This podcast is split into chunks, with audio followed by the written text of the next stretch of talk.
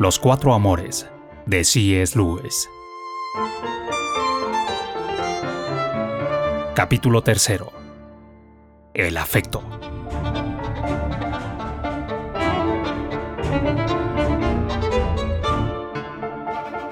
Empiezo con el más sencillo y más extendido de los amores. El amor en el que nuestra experiencia parece diferenciarse menos de las de los animales. Debo añadir inmediatamente que no por eso le doy menos valor. Nada en el ser humano es mejor o peor por compartirlo con las bestias. Cuando le reprochamos a un hombre que es un animal, no queremos decir que manifieste características animales. Todos las tenemos sino que manifiesta estas y solo estas cuando lo que se requiere es lo específicamente humano. Y al decir de alguien que es brutal, generalmente queremos significar que comete crueldades de las que la mayoría de los brutos son incapaces, porque no son inteligentes. Los griegos llamaban a este amor storge, dos sílabas, y la G es fuerte. Aquí lo llamaré simplemente afecto. Mi diccionario griego define storge como afecto, especialmente el de los padres a su prole, y también el de la prole hacia sus padres. Y esta es, no me cabe duda, la forma original de este afecto, así como el significado básico de la palabra. La imagen de la que debemos partir es la de una madre cuidando a un bebé, la de una perra o una gata con sus cachorros, todos amontonados acariciándose unos a otros ronroneos, lametones, gemiditos, leche, calor, olor a vida nueva. Lo importante de esta imagen es que desde el principio se nos presenta como una especie de paradoja. La necesidad y el amor necesidad de los pequeños es evidente. Lo es asimismo el amor que les da la madre. Ella da a luz, amamanta, protege. Por otro lado, tiene que dar a luz o morir tiene que amamantar o sufrir. En este sentido, su afecto es también un amor-necesidad. Y aquí está la paradoja. Es un amor-necesidad, pero lo que necesita es dar. Es un amor que da, pero necesita ser necesitado. Volveremos sobre este punto. En la vida animal, y más aún en la nuestra, el afecto se extiende mucho más allá de la relación madre-hijo. Ese cálido bienestar, esa satisfacción de estar juntos abarca toda clase de objetos. Es el menos discriminativo de los amores. De algunas mujeres podemos asegurar que tendrán pocos pretendientes y de algunos hombres que probablemente tengan pocos amigos. No tienen nada que ofrecer, pero casi todo el mundo puede llegar a ser objeto de afecto. El feo, el estúpido e incluso esos que exasperan a todo el mundo.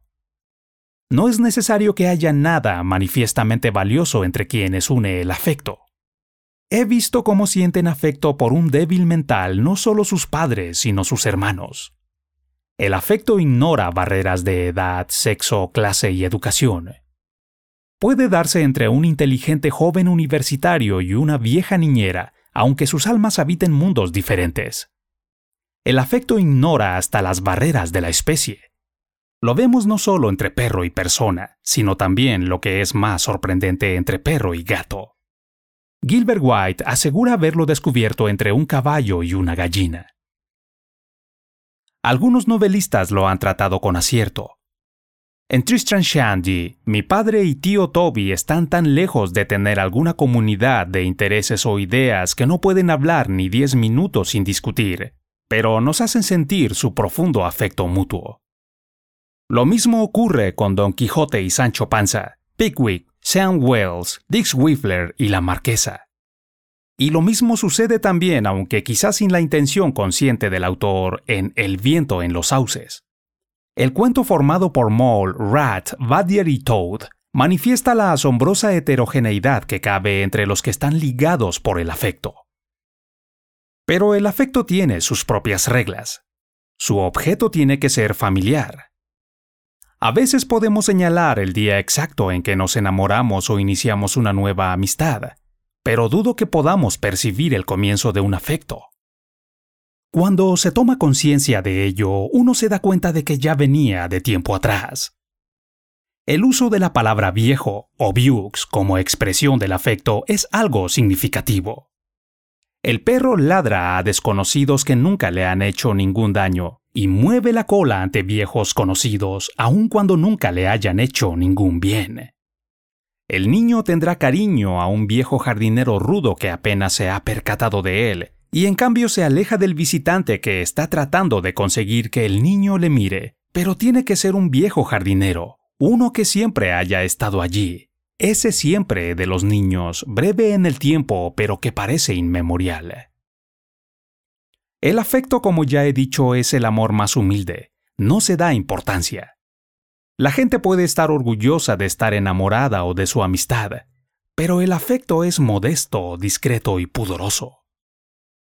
En una ocasión en que yo comentaba sobre el afecto que a menudo se podía observar entre perro y gato, un amigo mío replicó, Sí, de acuerdo, pero apuesto a que ningún perro se lo confesaría a otro perro. Esto es por lo menos una buena caricatura de los afectos humanos.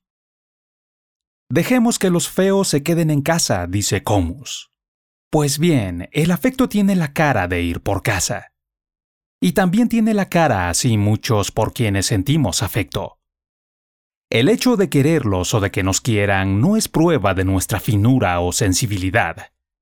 Lo que he llamado amor de apreciación no es un elemento básico en el caso del afecto. Habitualmente son necesarios la ausencia y el dolor para que podamos alabar a quienes estamos ligados por el afecto. Contamos con ellos, y esto de contar con ellos, que puede ser un insulto en el caso del amor erótico, aquí es hasta cierto punto razonable y adecuado, porque se aviene bien con la amable y sosegada naturaleza de este sentimiento. El afecto no sería afecto si se hablara de él repetidamente y a todo el mundo. Mostrarlo en público es como exhibir los muebles de un hogar en una mudanza. Están bien donde están. Pero a la plena luz del día se ve los raídos o chillones o ridículos que son.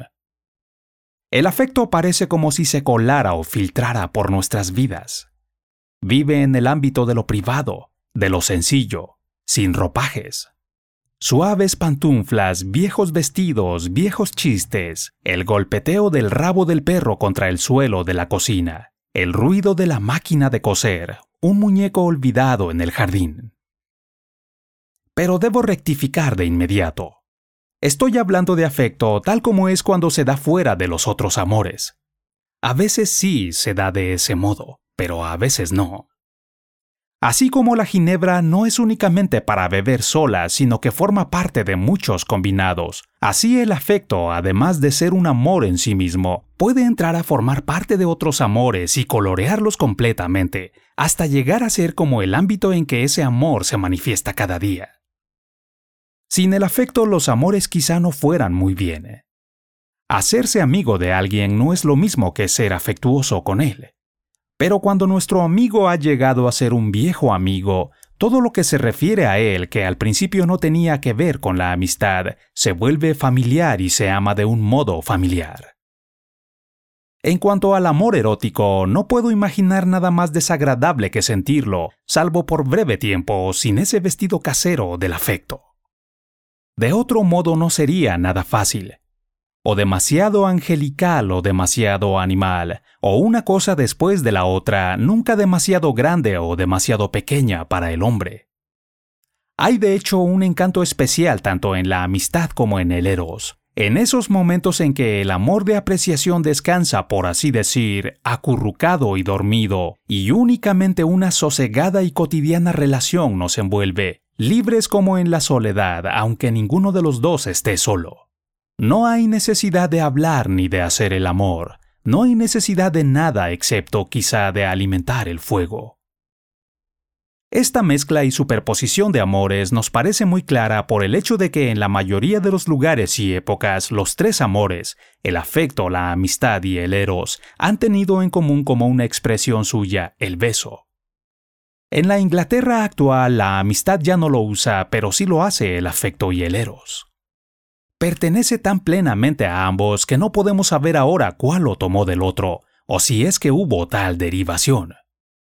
Lo que con seguridad podemos decir es que el beso del afecto es distinto del beso del eros.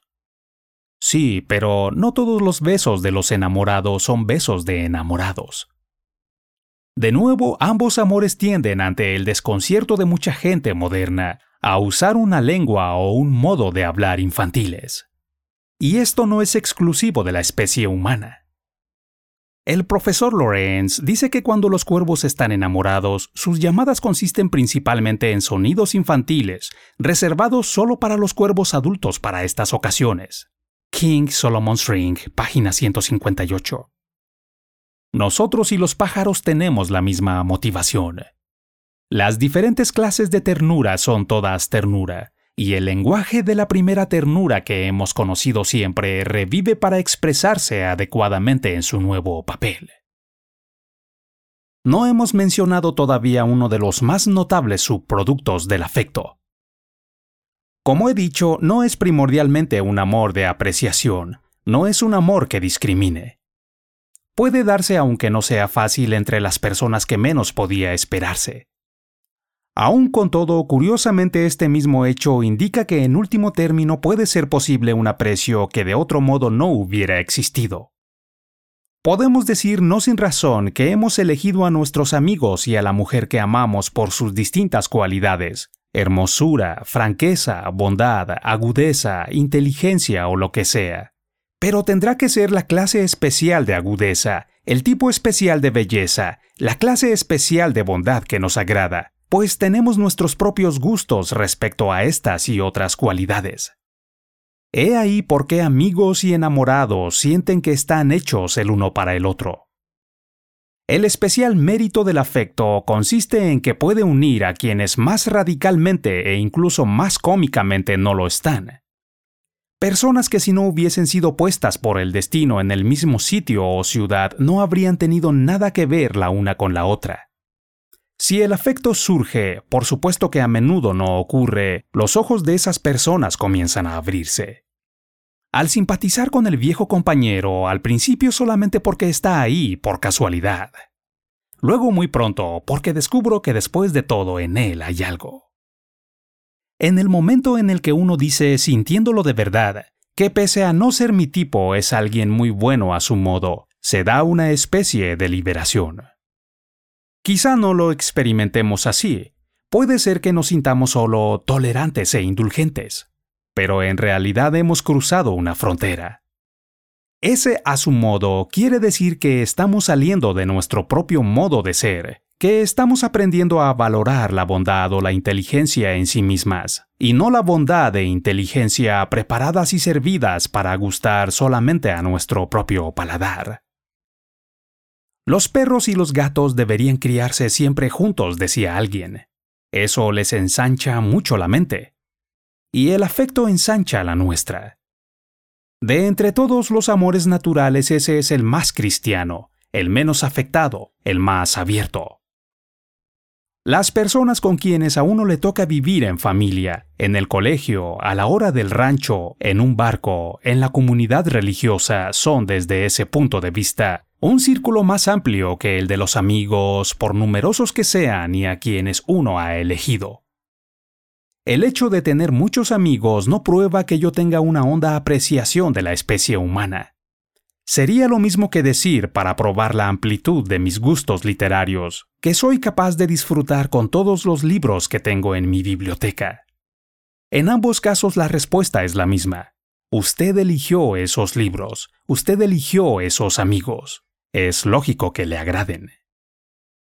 La verdadera amplitud de gustos a la hora de leer se muestra cuando una persona puede encontrar libros acordes con sus necesidades entre los que ofrece una librería de viejo. La verdadera amplitud de gustos respecto a los hombres se muestra igualmente en que encontremos algo digno de aprecio en el muestrario humano con que uno tiene que encontrarse cada día.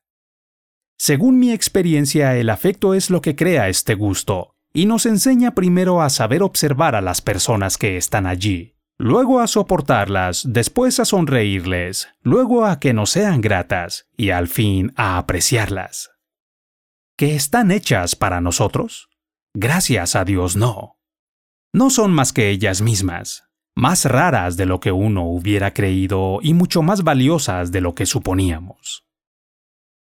Ahora nos acercamos al punto peligroso. El afecto, ya lo dije, no se da importancia. El amor, decía el apóstol Pablo, no es jactancioso. El afecto puede amar lo que no es atractivo. Dios y sus santos aman lo que no es amable.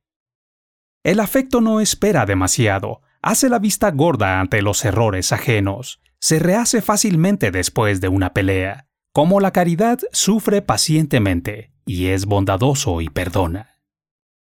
El afecto nos descubre el bien que podríamos no haber visto o que sin él podríamos no haber apreciado. Lo mismo hace la santa humildad. Pero si nos detuviéramos solo en estas semejanzas, podríamos llegar a creer que este afecto no es simplemente uno de los amores naturales, sino el amor en sí mismo, obrando en nuestros corazones humanos y cumpliendo su ley. ¿Tendrían razón entonces los novelistas ingleses de la época victoriana? ¿Es el amor de este tipo suficiente? ¿Son los afectos caseros cuando están en su mejor momento y en su desarrollo más pleno lo mismo que la vida cristiana? La respuesta a estas preguntas, lo sé con seguridad, es decididamente no. No digo solamente que esos novelistas escribieron a veces como si nunca hubieran conocido ese texto evangélico sobre el odiar a la esposa y a la madre y aún a la propia vida, aunque por supuesto sea así, sino que la enemistad entre los amores naturales y el amor de Dios es algo que un cristiano procura no olvidar. Dios es el gran rival, el objeto último de los celos humanos. Esa belleza, terrible como la de una gorgona que en cualquier momento me puede robar, al menos a mí me parece un robo, el corazón de mi esposa, de mi marido o de mi hija.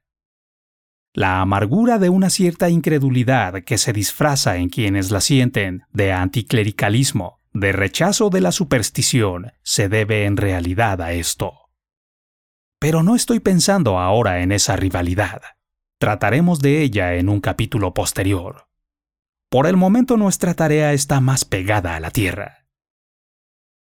¿Cuántos hogares felices de esos existen? Peor incluso, los que son desgraciados, ¿lo son por falta de afecto? Yo creo que no. Puede estar presente y ser causa de desdicha, pues casi todas las características de este amor son ambivalentes, pueden actuar tanto para bien como para mal. Por sí mismo, dejándolo sencillamente que siga su natural inclinación, este amor puede ensombrecer y hasta degradar la vida humana. Los ridiculizadores y los enemigos del sentimiento no han dicho toda la verdad sobre él, pero todo lo que han dicho es verdad. Un síntoma de eso es quizá la repugnancia por esas almibaradas canciones y esos poemas dulzones con que el arte popular expresa el afecto. Son repugnantes debido a su falsedad.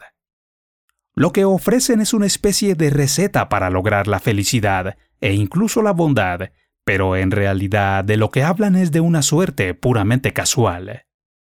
No hay ni la más mínima sugerencia de que se deba hacer algo, Basta con dejar que el afecto caiga sobre nosotros como una ducha caliente, y todo, se da por supuesto, irá bien. El afecto, lo hemos visto, incluye tanto el amor necesidad como el amor dádiva. Empezaré con la necesidad, nuestra ansia de afecto de los demás.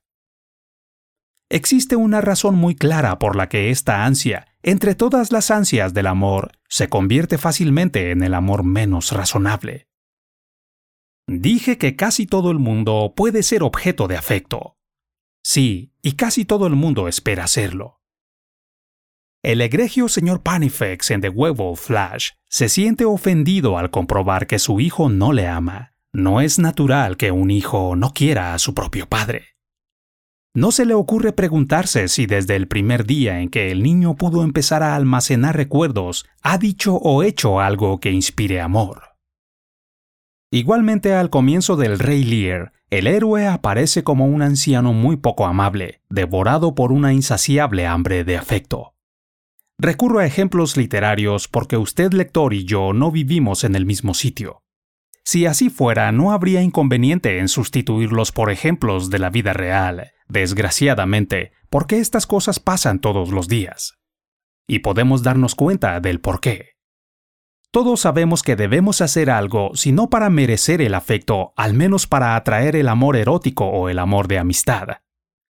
Pero a menudo el afecto se considera como algo preparado y entregado gratuitamente por la naturaleza, que nos lo incluye, nos lo coloca, nos lo trae a casa.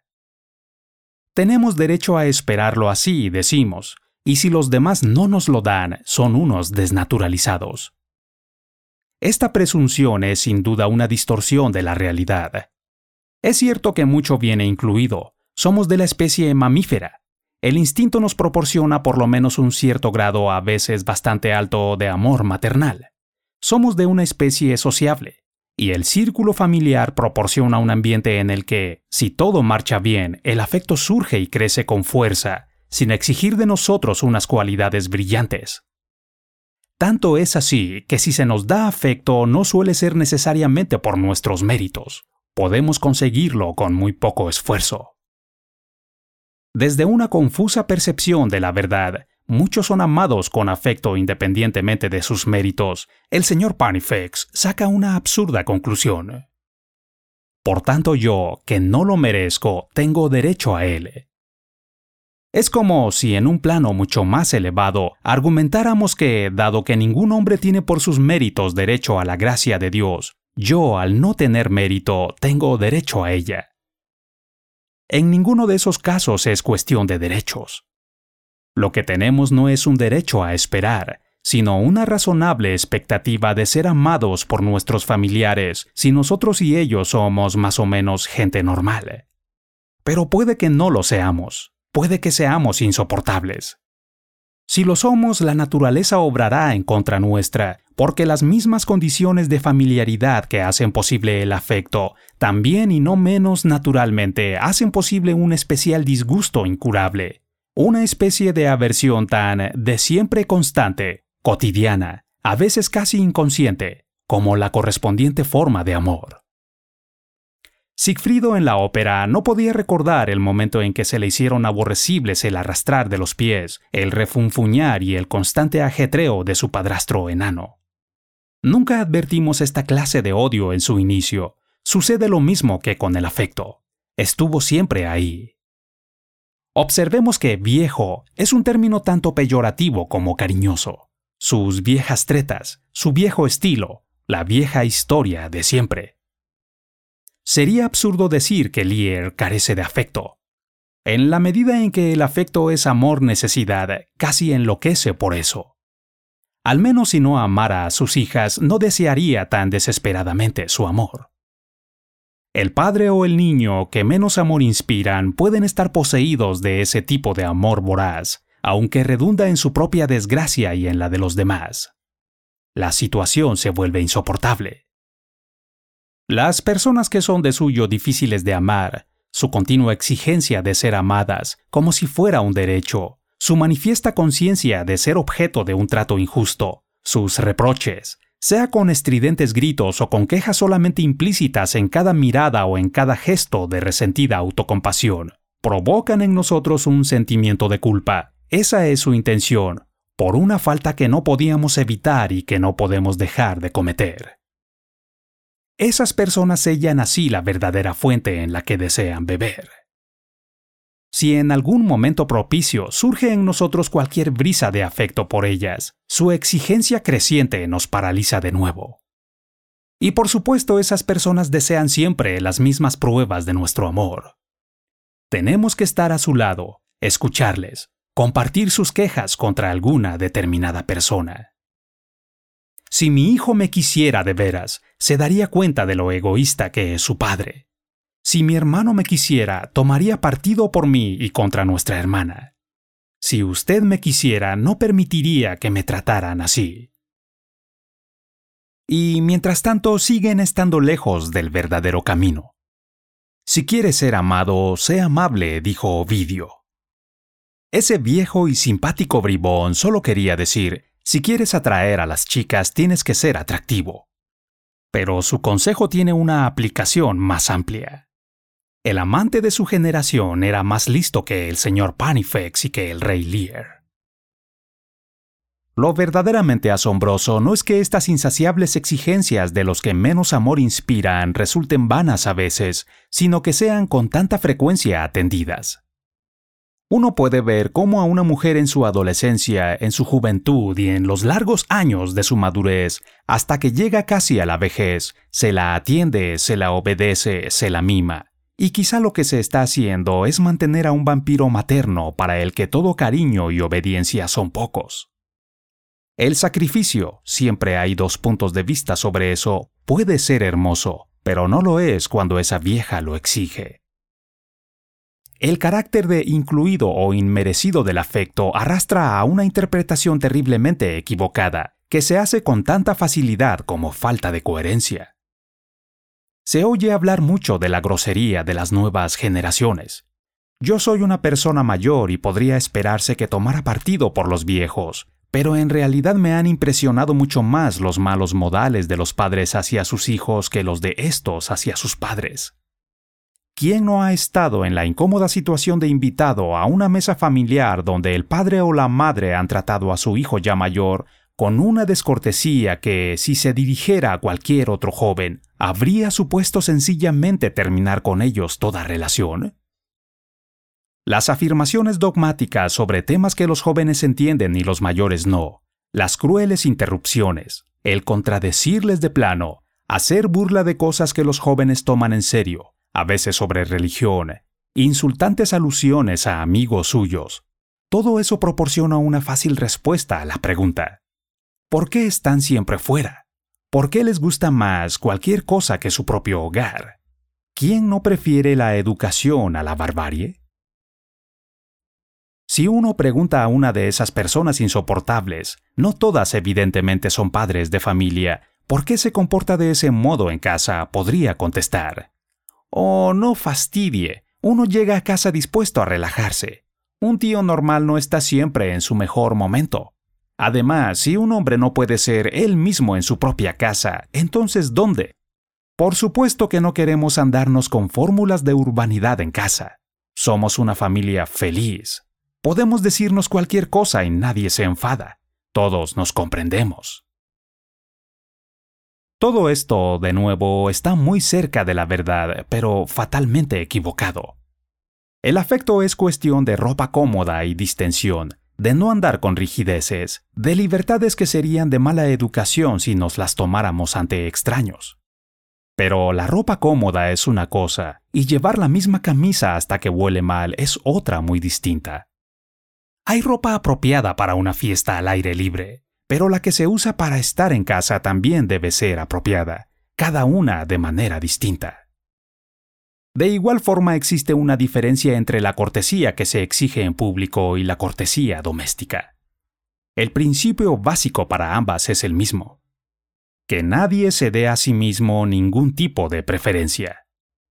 Pero mientras más pública sea la ocasión, más reglada o formalizada estará nuestra obediencia a ese principio existen normas de buenos modales. Mientras más familiar es la ocasión, menor es la formalidad. Pero no por eso ha de ser menor la necesidad de educación. En cambio, el mejor afecto pone en práctica una cortesía que es incomparablemente más sutil, más fina y profunda que la mera cortesía en público. En público se sigue un código de comportamiento, en casa uno debe vivir en la realidad lo que ese código representa, o si no, se vivirá el triunfo arrollador del que sea más egoísta. Hay que negarse sinceramente a sí mismo todo tipo de preferencias. En una fiesta basta con disimular esa preferencia que uno puede darse. De ahí el antiguo proverbio, ven a vivir conmigo y me conocerás. El comportamiento de un hombre en familia revela sobre todo el verdadero valor de frase significativamente odiosa, su comportamiento en sociedad o en una fiesta. Quienes olvidan sus modales cuando llegan a casa después del baile o de la reunión social, es que allí tampoco viven una verdadera cortesía, solo remedan a los que la viven. Podemos decirnos cualquier cosa, la verdad que está detrás de esto es que el mejor afecto puede decir lo que el mejor afecto quiere decir, sin tener presentes las normas de educación que rigen en público. Porque el mejor afecto no desea herir, ni humillar, ni dominar. Puedes dirigirte a la esposa de tu corazón llamándole cochina cuando inadvertidamente está bebiendo de tu cóctel además del suyo. Se puede cortar la historieta que nuestro padre está contando ya demasiadas veces. Podemos meternos con los demás y burlarnos y hacerles bromas. Se puede decir, callaos, quiero leer. Se puede decir cualquier cosa en el tono adecuado y en el momento oportuno. Tono y momento que han sido buscados para no herir y de hecho no hieren. Cuanto mejor es el afecto, más acierta con el tono y el momento adecuados. Cada amor tiene su arte de amar. Pero ese tipo grosero que al llegar a casa exige la libertad de poder decir cualquier cosa, está pensando en algo muy distinto.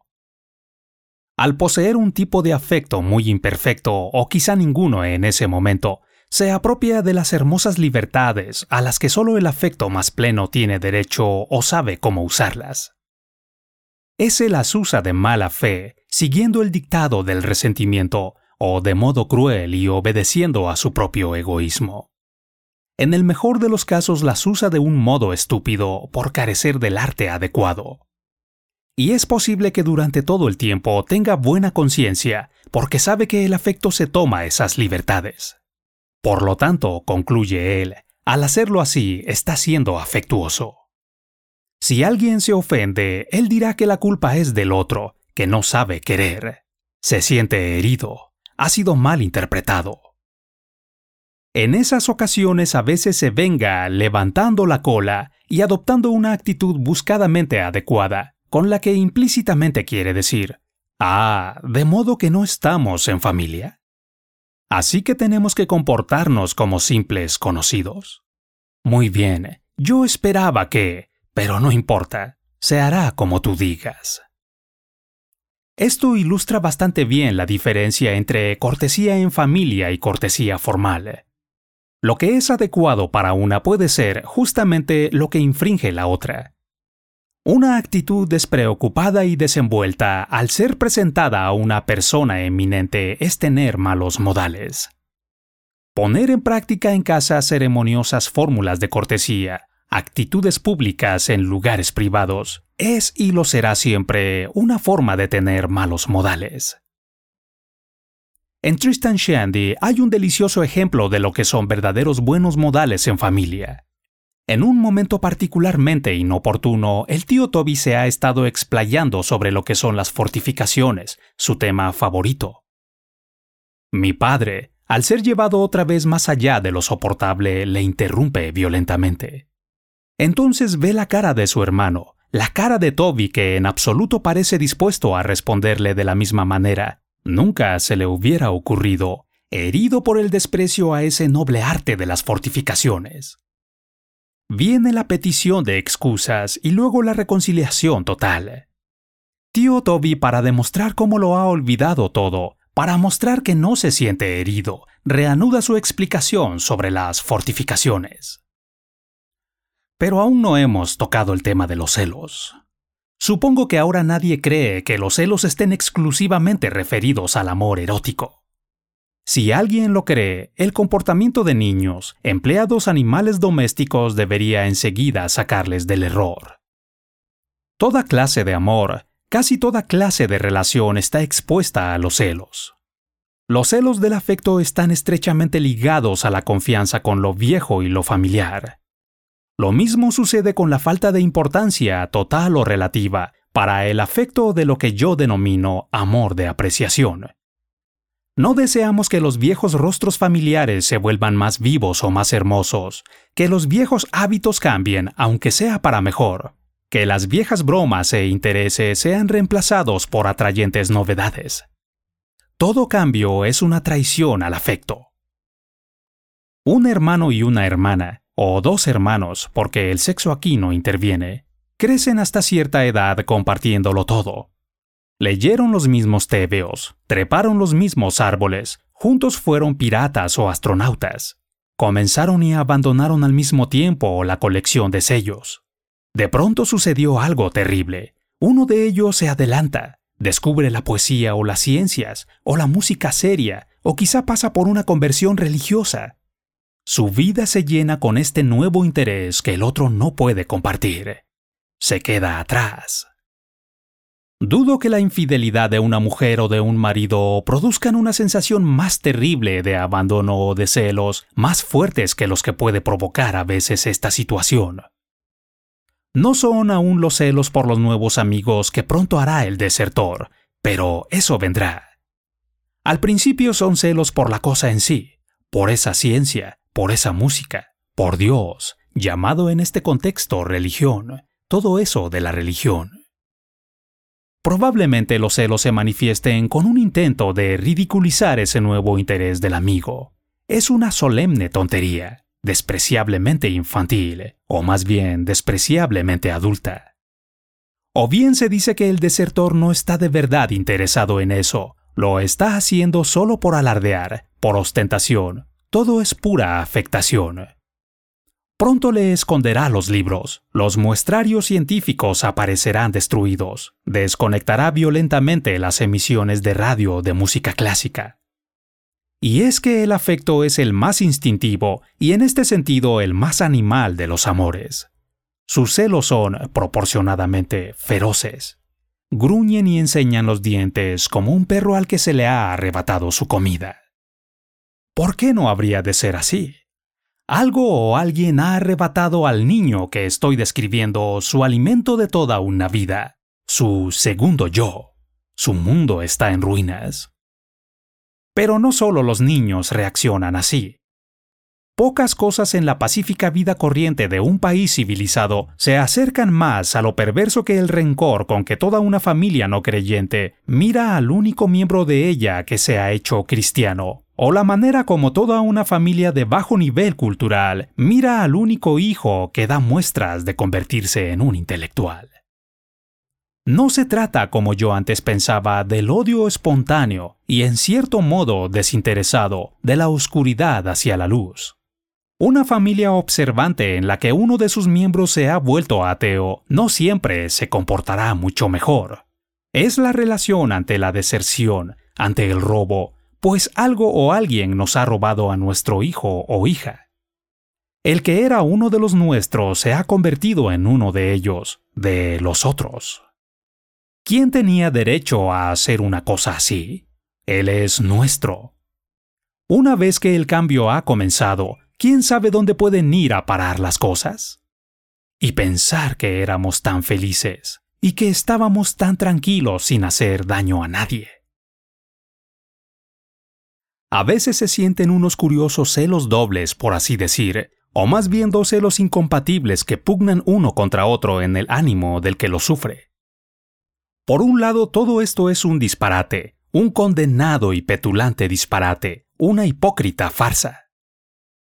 Pero por otro lado, suponiendo, no puede ser, no debe ser, pero suponiendo que esto tuviera algún sentido, suponiendo que en realidad hubiera algo valioso en la literatura o en el cristianismo, ¿y si el desertor hubiera entrado realmente en un nuevo mundo que el resto de nosotros ni sospecha?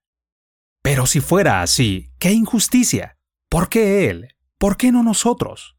Qué chiquilla descarada. Qué muchacho más atrevido. ¿Cómo se le pueden ocurrir cosas que a sus padres no se les ocurren? Y dado que esto resulta absolutamente increíble y difícil de admitir, los celos vuelven a la hipótesis anterior de que todo es un disparate. En esta situación los padres se encuentran en una postura más cómoda que la de los hermanos y hermanas. Su pasado es desconocido por los hijos. Cualquiera que sea el nuevo mundo del desertor, siempre podrán decir que ellos pasaron por lo mismo y salieron ilesos. Es una fase, dicen, ya se le pasará. Nada es más satisfactorio que poder decir eso. Es algo que no puede comprobarse y ser refutado, ya que se trata de una afirmación de futuro. Duele a pesar de que, dicho con ese tono de indulgencia, parece difícil que pueda doler. Es más, los mayores pueden llegar a creer de veras lo que dicen, y lo mejor es que puede resultar al final que tenían razón, y si no, no será culpa suya. Hijo, tus locas extravagancias acabarán destrozando el corazón de tu madre. Esta queja eminentemente victoriana puede haber sido a menudo sincera. El afecto se sentía amargamente herido cuando un miembro de la familia se salía del edos doméstico para caer en algo peor, el juego, la bebida o el tener relaciones con una chica de revista. Por desgracia es casi igualmente posible destrozar el corazón de una madre al elevarse por encima del edos del hogar el tenaz conservadurismo del afecto actúa en ambos sentidos. Puede ser la reacción doméstica propia de ese tipo de educación suicida para la nación, que frena al niño dotado porque los mediocres e incapaces podrían sentirse heridos si a ese niño se le hiciera pasar, de manera antidemocrática, a una clase más avanzada que la de ellos. Estas perversiones del afecto están sobre todo relacionadas con el afecto como amor-necesidad. Pero también el afecto como amor dádiva tiene sus perversiones. Pienso en la señora atareada que falleció hace unos meses. Es realmente asombroso ver cómo su familia se ha recuperado del golpe. Ha desaparecido la expresión adusta del rostro de su marido y ya empieza a reír. El hijo menor, a quien siempre consideré como una criatura amargada e irritable, se ha vuelto casi humano. El mayor, que apenas paraba en casa, salvo cuando estaba en cama, ahora se pasa el día sin salir y hasta ha comenzado a reorganizar el jardín. La hija a quien siempre se la consideró delicada de salud, aunque nunca supe exactamente cuál era su mal, está ahora recibiendo clases de equitación que antes le estaban prohibidas, y baila toda la noche y juega largos partidos de tenis. Hasta el perro, al que nunca dejaban salir sin correa, es actualmente un conocido miembro del club de las farolas de su barrio. La señora atareada decía siempre que ella vivía para su familia y no era falso. Todos en el vecindario lo sabían. Ella vive para su familia, decían. ¡Qué esposa! ¡Qué madre! Ella hacía todo el lavado. Lo hacía mal, eso es cierto, y estaban en situación de poder mandar toda la ropa a la lavandería, y con frecuencia le decían que lo hiciera, pero ella se mantenía en sus trece.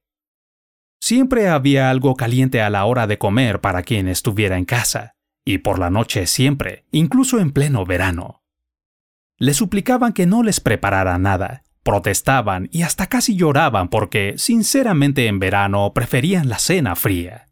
Daba igual, ella vivía para su familia.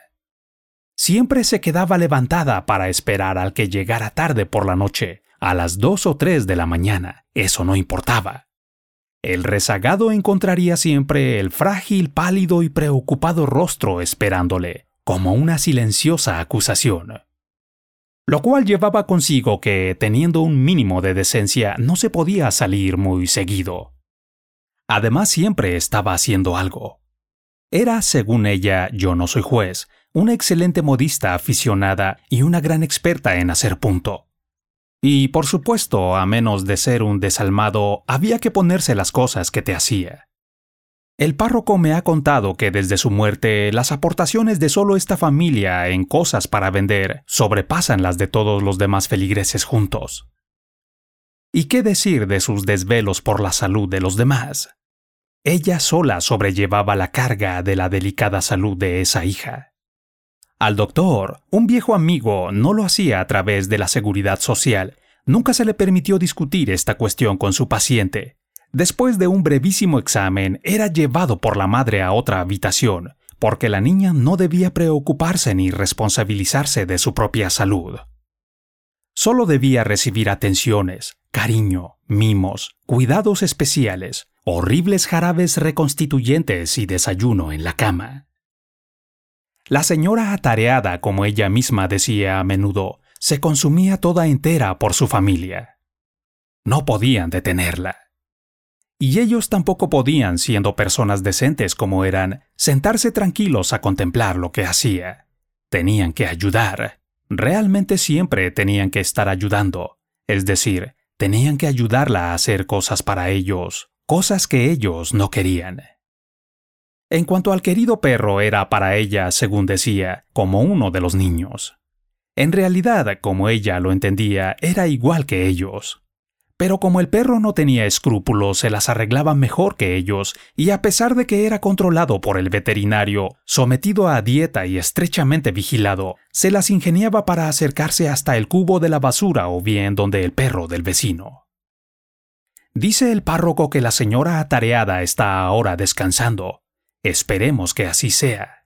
Lo que es seguro es que su familia sí lo está. Es fácil de ver cómo la inclinación a vivir esta situación es, por decirlo así, congénita en el instinto maternal. Se trata, como hemos visto, del amor dádiva, pero de un amor dádiva que necesita dar. Por tanto, necesita que lo necesiten. Pero la decisión misma de dar es poner a quien recibe en una situación tal que ya no necesite lo que le damos.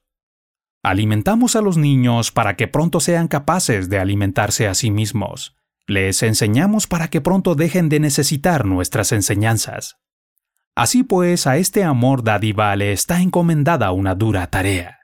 Tiene que trabajar hacia su propia abdicación. Tenemos que aspirar a no ser imprescindibles. El momento en que podamos decir ya no me necesitan debería ser nuestra recompensa. Pero el instinto, simplemente por su propia naturaleza, no es capaz de cumplir esa norma. El instinto desea el bien de su objeto, pero no solamente eso, sino también el bien que él mismo puede dar. Tiene que aparecer un amor mucho más elevado, un amor que desee el bien del objeto como tal, cualquiera sea la fuente de donde provenga el bien, y ayudar o dominar al instinto antes de que pueda abdicar. Y muchas veces lo hace, por supuesto. Pero cuando eso ocurre, la voraz necesidad de que a uno le necesiten se saciará, ya sea manteniendo como necesitados a sus objetos o inventando para ellos necesidades imaginarias. Lo hará despiadadamente en cuanto que piensa, en cierto sentido con razón, que es un amor dádiva y que por lo tanto se considera a sí mismo generoso. No solamente las madres pueden actuar así. Todos los demás afectos que necesitan que se les necesite, ya sea como consecuencia del instinto de progenitores o porque se trate de tareas semejantes, pueden caer en el mismo hoyo. El afecto del protector por su protege es uno de ellos. En la novela de Jane Austen, Emma trata de que Harriet Smith tenga una vida feliz, pero solo la clase de vida feliz que Emma ha planeado para ella. Mi profesión, la de profesor universitario, es en este sentido muy peligrosa. Por poco buenos que seamos, siempre tenemos que estar trabajando con la vista puesta en el momento en que nuestros alumnos estén preparados para convertirse en nuestros críticos y rivales. Deberíamos sentirnos felices cuando llega ese momento, como el maestro de esgrima se alegra cuando su alumno puede ya tocarle y desarmarle. Y muchos lo están, pero no todos. Tengo edad suficiente para poder recordar el triste caso del Dr. Kurtz. No había universidad que pudiera enorgullecerse de tener un profesor más eficaz y de mayor dedicación a su tarea. Se daba por entero a sus alumnos, causaba una impresión imborrable en casi todos ellos. Era objeto de una merecida admiración. Como es lógico, agradecidos le seguían visitando después de terminada la relación de tutoría, Iban a su casa por las tardes y mantenían interesantes discusiones. Pero lo curioso es que esas reuniones no duraban. Tarde o temprano, podía ser al cabo de unos meses o incluso de algunas semanas. Llegaba la hora fatal en que los alumnos llamaban a su puerta y se les decía que el profesor tenía un compromiso, y a partir de ese momento siempre tendría un compromiso. Quedaban borrados para siempre de su vida. Y eso se debía a que en la última reunión ellos se habían revelado, habían afirmado su independencia, discrepado del maestro y manteniendo su propia opinión, quizá no sin éxito. No podía. El doctor Kurtz no podía soportar tener que enfrentarse a esa misma independencia que él se había esmerado en formar, y que era su deber en la medida de lo posible despertar en ellos. Warren se había afanado en crear al Siegfriedo libre, pero al encontrarse ante el Sigfrido libre se enfureció. El doctor Kurtz era un hombre desgraciado.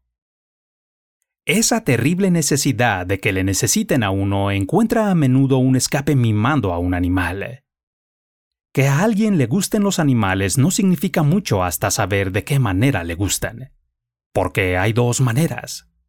Por un lado, el animal doméstico más perfecto es, por decir así, un puente entre nosotros y el resto de la naturaleza. Todos percibimos a veces, un tanto dolorosamente, nuestro aislamiento humano del mundo subhumano, la atrofia del instinto que nuestra inteligencia impone, nuestra excesiva autoconciencia, las innumerables complicaciones de nuestra situación, la incapacidad de vivir en el presente. Si pudiéramos echar todo eso a un lado, no debemos y además no podemos convertirnos en bestias, pero podemos estar con una bestia. Ese estar es lo bastante personal como para poder dar a la palabra con un significado verdadero. Sin embargo, el animal sigue siendo muy principalmente un pequeño conjunto inconsciente de impulsos biológicos, con tres patas en el mundo de la naturaleza y una en el nuestro. Es un vínculo, un embajador. ¿Quién no desearía, como que ha dicho, tener un representante en la corte de Pan? El hombre con perro cierra una brecha en el universo. Pero claro, los animales son con frecuencia utilizados de una manera peor. Si usted necesita que le necesiten y en su familia muy justamente declinan necesitarle a usted, un animal es obviamente el sucedáneo. Puede usted tenerle toda su vida necesitando de usted. Puede mantenerle en la infancia permanente, reducirlo a una perpetua invalidez, separarlo de todo lo que un auténtico animal desea, y en compensación, crearle la necesidad de pequeños caprichos que solo usted puede ofrecerle. La infortunada criatura se convierte así en algo muy útil para el resto de la familia. Hace de sumidero desagüe.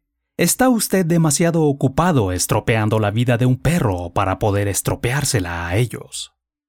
Los perros sirven mejor a este propósito que los gatos. Y un mono, según me han dicho, es lo mejor. Además tiene una mayor semejanza con los humanos. A decir verdad, todo esto supone una muy mala suerte para el animal, pero es probable que no se dé cuenta del daño que usted le ha hecho. Mejor dicho, usted nunca sabrá si se dio cuenta. El más oprimido ser humano, si se le lleva demasiado lejos, puede estallar y soltar una terrible verdad. Pero los animales no pueden hablar. Sería muy aconsejable que los que dicen cuanto más conozco a los hombres, más quiero a los perros, los que en los animales encuentran un consuelo frente a las exigencias de la relación humana, examinaran sus verdaderas razones para decirlo. Espero que no se me interprete mal. Si este capítulo induce a alguien a pensar que la falta de afecto natural supone una depravación extrema, habré fracasado. Tampoco pongo en duda por el momento que el afecto es la causa en nueve casos sobre diez de toda la felicidad sólida y duradera que hay en nuestra vida natural. Por lo tanto sentiré una cierta simpatía por aquellos que comenten estas últimas páginas diciendo algo así como, Por supuesto, por supuesto, estas cosas suceden en la realidad. La gente egoísta y neurótica puede retorcer cualquier cosa, hasta el amor, y convertirlo en una especie de sufrimiento o de explotación. Pero ¿para qué poner el acento en casos límite? Algo de sentido común, un poco de tira y afloja, impiden que esto suceda entre personas normales. Aunque me parece que este comentario necesita a su vez otro comentario. Primeramente en cuanto a lo de neurótico. No me parece que lleguemos a ver las cosas con mayor claridad por calificar todos esos estados dañinos para el afecto como patológicos. Sin duda hay elementos patológicos que hacen anormalmente difícil y aún imposible para ciertas personas resistir la tentación de caer en esos estados. Hay que llevar a estas personas al médico, sea como sea. Pero pienso que todo el que sea sincero consigo mismo admitirá que esa tentación también la ha sentido. Sentir eso no es una enfermedad, y si lo es, el nombre de esa enfermedad es ser hombre caído. Entre la gente normal, el hecho de ceder a ella, y quien no ha cedido alguna vez, no es una enfermedad, sino un pecado.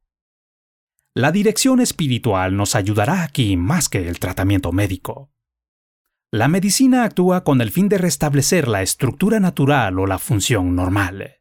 Pero la codicia, el egoísmo, el autoengaño y la autocompasión no son antinaturales ni anormales en el mismo sentido en que lo son el estigmatismo o un riñón flotante. Porque ¿quién en el nombre del cielo podría calificar de natural o normal a la persona que no tuviera ninguna de esas deficiencias? Será natural si se quiere, pero en un sentido muy distinto. Será archinatural, es decir, será una persona sin pecado original. Hemos visto solo a un hombre así, y él no responde en absoluto a la descripción que puede hacer un psicólogo del ciudadano integrado, equilibrado, adaptado, felizmente casado y con empleo. Uno no puede realmente estar muy adaptado a su mundo si se le dice que tiene demonio y termina clavado desnudo en un madero. Pero en segundo lugar, ese comentario admite justamente en lo mismo que dice lo que yo estoy intentando decir. El afecto produce felicidad si hay, y solamente si hay, sentido común, el dar y recibir mutuos, ese tira y afloja, y honestidad. En otras palabras, solo si se añade algo más que el mero afecto, algo distinto del afecto, pues el sentimiento solo no es suficiente se necesita sentido común, es decir, razón. Se necesita tira y afloja, esto es, se necesita justicia que continuamente estimule al afecto cuando éste decae, y en cambio lo restrinja cuando olvida o va contra el arte de amar. Se necesita honestidad, y no hay por qué ocultar que esto significa bondad, paciencia, abnegación, humildad y la intervención continua de una clase de amor mucho más alta, amor que el afecto en sí mismo considerado nunca podrá llegar a ser. Aquí está toda la cuestión. Si tratamos de vivir solo el afecto, el afecto nos hará daño. Me parece que rara vez reconocemos ese daño. ¿Podía la señora atareada estar realmente tan ajena a las innumerables frustraciones y aflicciones que infligía a su familia? Es difícil de creer. Ella sabía, claro que lo sabía, que echaba a perder toda la alegría de una velada fuera de casa cuando, al volver, uno la encontraba ahí sin hacer nada, acusadoramente, en pie, esperándole. Seguía actuando así porque si dejaba de hacerlo, se tendría que enfrentar al hecho que estaba decidida a no ver. Habría sabido que no era necesaria. Ese es el primer motivo. Luego, además, la misma laboriosidad de su vida acallaba sus secretas dudas respecto a la calidad de su amor. Mientras más le ardieran los pies y le doliera la espalda de tanto trabajar, mejor, porque esas molestias le susurraban al oído. ¿Cuánto debes quererles por hacer todo eso? Este es el segundo motivo. Pero me parece que hay algo más profundo. La falta de reconocimiento de los demás, esas terribles e hirientes palabras, cualquier cosa puede herir a la señora atareada, con que ellos le rogaban que mandara a lavar la ropa fuera, le servían de motivo para sentirse maltratada y por tanto para estar constantemente ofendida, y para poder saborear los placeres del resentimiento. Si alguien dice que no conoce esos placeres, o es un mentiroso o un santo. Es cierto que esos placeres solo se dan en quienes odian, pero es que el amor como el de la señora atareada contiene una buena cantidad de odio. Lo mismo sucede con el amor erótico del que el poeta romano dice, yo amo y odio.